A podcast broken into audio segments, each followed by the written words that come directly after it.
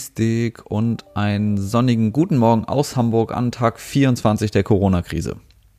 Was gibt es aktuelles? Die offizielle Zahl der Corona-Fälle in Hamburg ist mit einem Plus von 129 doch wieder stärker gestiegen auf inzwischen 3217 Fälle. 244 Menschen im Krankenhaus und 70 davon auf Intensivstationen. Was beschäftigt uns sonst? In unseren regulären Sendungen geht es ja vor allem auch um Digitalisierungsthemen und deshalb interessiert uns heute ganz besonders die Entwicklung der App, mit der Kontakte aufgezeichnet und im Falle einer Infektion auch rückwirkend gewarnt werden können. Eine solche Tracing-App soll alle über Bluetooth erkannten kritischen Kontakte, so unter zwei Metern und für mehrere Sekunden, für 21 Tage aufzeichnen. Wird für einen Nutzer eine Infektion gemeldet, werden die kritischen Kontakte informiert. Diese Messung der Kontakte ist bereits ein Schritt, der gar nicht so einfach ist. Die App muss zum Beispiel erkennen, ob eine Wand oder eine Scheibe zwischen den Personen ist. Und die Abstandsmessung muss auch ziemlich genau sein. Auch über die Speicherung wird diskutiert. Das zentrale Speichern all dieser Kontaktprofile stellt einen sehr wertvollen Datensatz dar, der dann ein potenzielles Angriffsziel für Hacker sein kann. Lassen sich diese Daten auch noch auf bestimmte Handys zurückverfolgen, entsteht ein großes Datenschutzproblem. Es braucht also anonyme und möglichst dezentrale Speicherorte der Tracking-Daten. Auch ethische Fragen können bei der App-Nutzung durchaus entstehen. Wird die Nutzung der App zur Voraussetzung für Kino- oder Theaterbesuche oder gar für Geschäfte, so entsteht eine Diskriminierung. Aus der Nichtnutzung dürfen also keine Nachteile entstehen, auch wenn der solidarische gegenseitige Schutz den anderen überlassen wird. Alles keine einfachen Fragen, für die es auch keine einfachen Antworten gibt. Gelingt es uns in Deutschland aber, eine solche datenschutzkonforme App erfolgreich und mit positiven Auswirkungen zum Einsatz zu bringen, wird dies hohe globale Maßstäbe setzen, von denen auch andere Länder dann profitieren können. Wir haben eine Reihe von Informationen aus der Dispo. Unser Verkehrsminister Andi Scheuer stellt der Logistik ein größeres Kontingent an Schutzmasken in Aussicht, die im Moment an allen Lade- und Entladestellen noch dringend benötigt werden, für die Fahrer zum Beispiel. Der VHSP sammelt bis morgen Vormittag Informationen von Logistikunternehmen zum Bedarf an einfachen Masken und auch FFP2 und FFP3 Masken.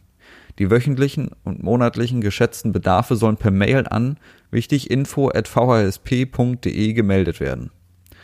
Noch einmal einen herzlichen Dank an dieser Stelle an den Verein Hamburger Spediteure, der uns täglich mit Informationen zu Grenzübergängen und zu dem Lagerbericht der Logistik versorgt. Das Bundesamt für Güterverkehr BAG hat die Ergebnisse einer Umfrage bei 100 Unternehmen des Straßengüterverkehrs veröffentlicht. Alle Unternehmen haben mit deutlichen Einbußen zu kämpfen. Die Höhe der Umsatzeinbußen ist dabei abhängig von den beförderten Gütern. Am besten stehen Lebensmittel, Hygiene und Pharmaartikel da. Das größte Minus mit bis zu 90 Prozent verzeichnen Unternehmen in der Automobilindustrie und in ihren Lieferketten. Die Produktionsstopps und Betriebsschließungen in der Industrie sorgen auch dafür, dass das aufgehobene Sonn- und Feiertagsverbot kaum genutzt wird. Lediglich auf Linien und Verteilfahrten können Fahrer dies in Anspruch nehmen, um die Tour zum Beispiel bei sich zu Hause zu beenden. Natürlich sind auch die beschränkten Nutzungsmöglichkeiten von Sanitäranlagen und lange Wartezeiten an den Rampen unschön für den Arbeitsalltag der Fahrer, ebenso wie fehlende Kontrollen und Dokumentation der Warenübergabe. Die größte Sorge der Unternehmer gilt aber der Gesundheit ihres Personals. In Italien und Österreich sind die Lkw-Fahrverbote über die gesamten Ostertage aufgehoben. Wer sich ganz gezielt über die Regelungen bestimmter Länder und auch in den unterschiedlichen Transportsektoren informieren will, kann dies auf der Website der Europäischen Kommission tun. Den Link dazu findet ihr in den Show Notes. Was gibt's Neues aus unserer Dispo? Wir starten in die kurzen Wochen jetzt, rund um Ostern und dann auch im Mai. Und es gibt Hoffnung, dass sich das Frachtaufkommen etwas bald, also dass pro Tag ein bisschen mehr zu tun ist, einfach weil weniger Tage für die B- und Entladung zur Verfügung stehen. Das große Ostergeschäft scheint aber weitgehend auszubleiben. Das Frachtbarometer ist trotzdem leicht gestiegen auf zuletzt immerhin 39 Prozent Ladung. Weiterhin machen uns auch extrem lange Wartezeiten an den Rampen und Ladestellen im Hafen zu schaffen. Und natürlich verleihen wir auch heute wieder den Hermann des Tages. Diesmal eine Spedition aus Schermbeck für das unschlagbare Angebot von 480 Euro für eine Fahrt von Odelshausen mit zwei Entladungen in Recklinghausen und Lage. Insgesamt eine Strecke von 745 Kilometern. Wer mitgerechnet hat, hat schon gemerkt, dass es ein siegessicherer Hermannpreis von 64 Cent pro Kilometer. Herzlichen Glückwunsch und schämt euch. Preiskampf ist und bleibt in dieser Krise der sichere Weg, nur noch mehr Probleme in der Logistik zu schaffen. Also bitte, bitte, bitte, bleibt fair und unterstützt euch, damit wir gemeinsam heil durch diese Krise kommen und unsere Versorgung in allen Lebensbereichen auch nach Corona erhalten bleibt. Und weil so viele Hörer es gewünscht haben, gibt es natürlich auch wieder was Positives, was tatsächlich diesmal überhaupt nichts mit Corona zu tun hat. Denn in Mexiko wurde eine kleine Nachbarschaft mit Bungalows im 3D-Druck erschaffen.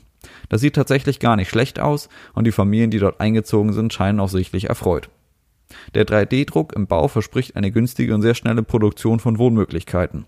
Die Non-Profit-Organisation und das amerikanische Start-up, die dieses Projekt in Mexiko umgesetzt haben und eine Nachbarschaft von 50 Bungalows dieser Art schaffen wollen, haben sich zum Ziel gesetzt, weltweit mit 3D-Häusern gegen Obdachlosigkeit zu kämpfen. Finden wir einen super Ansatz. Den Link zum Artikel mit Bildern auf Positive News findet ihr ebenfalls in den Show Notes. Genauso wie alle weiteren Quellen zu dieser Folge. Das war's für heute von mir. Kommt gut durch diesen sonnigen Tag, passt aufeinander auf und bleibt gesund und entspannt. Tschüss.